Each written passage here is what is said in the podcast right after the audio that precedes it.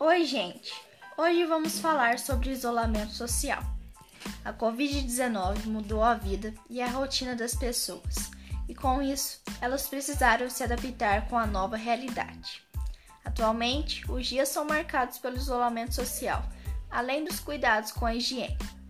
Com o isolamento social, aumentou a ansiedade e a depressão, trazendo transtornos alimentares, sedentarismo, preocupações, medo, etc. Temos que cuidar da nossa saúde física, mental e espiritual. Leia um bom livro, faça exercícios físicos, orações, cuide de plantas e escute uma música que lhe traga paz. Viva a vida com cuidado e aproveite cada minuto com a sua família.